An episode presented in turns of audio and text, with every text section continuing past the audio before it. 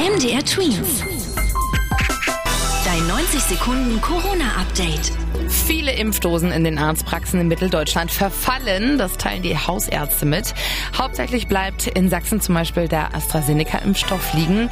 Hier sind es 6000 Impfdosen, die Ende Juli verfallen, wenn es nicht doch noch Impfwillige dafür gibt. Auch Impfpräparate von BioNTech bleiben aber in den Arztpraxen manchmal liegen, weil es einfach zu wenig Abnehmer gibt. Anders in den Impfzentren in Sachsen und Sachsen-Anhalt. Dort sind laut Sozialministerien bisher kaum Impfdosen verfallen.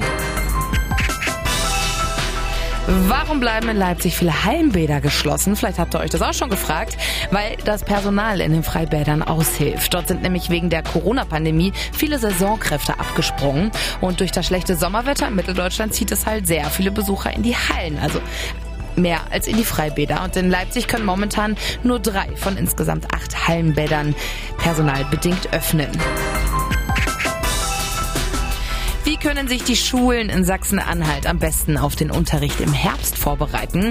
Das beschäftigt nicht nur euch, sondern auch natürlich unsere Politiker.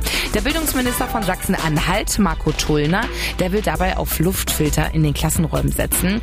Ähm, die sollen wo nötig so schnell wie möglich eingebaut werden. Und außerdem sollen mit Tests in das neue Schuljahr gestartet werden. Später dann aber nicht mehr täglich, sondern nur noch mit Stichproben. MDR Twins. Dein 90 Sekunden Corona-Update.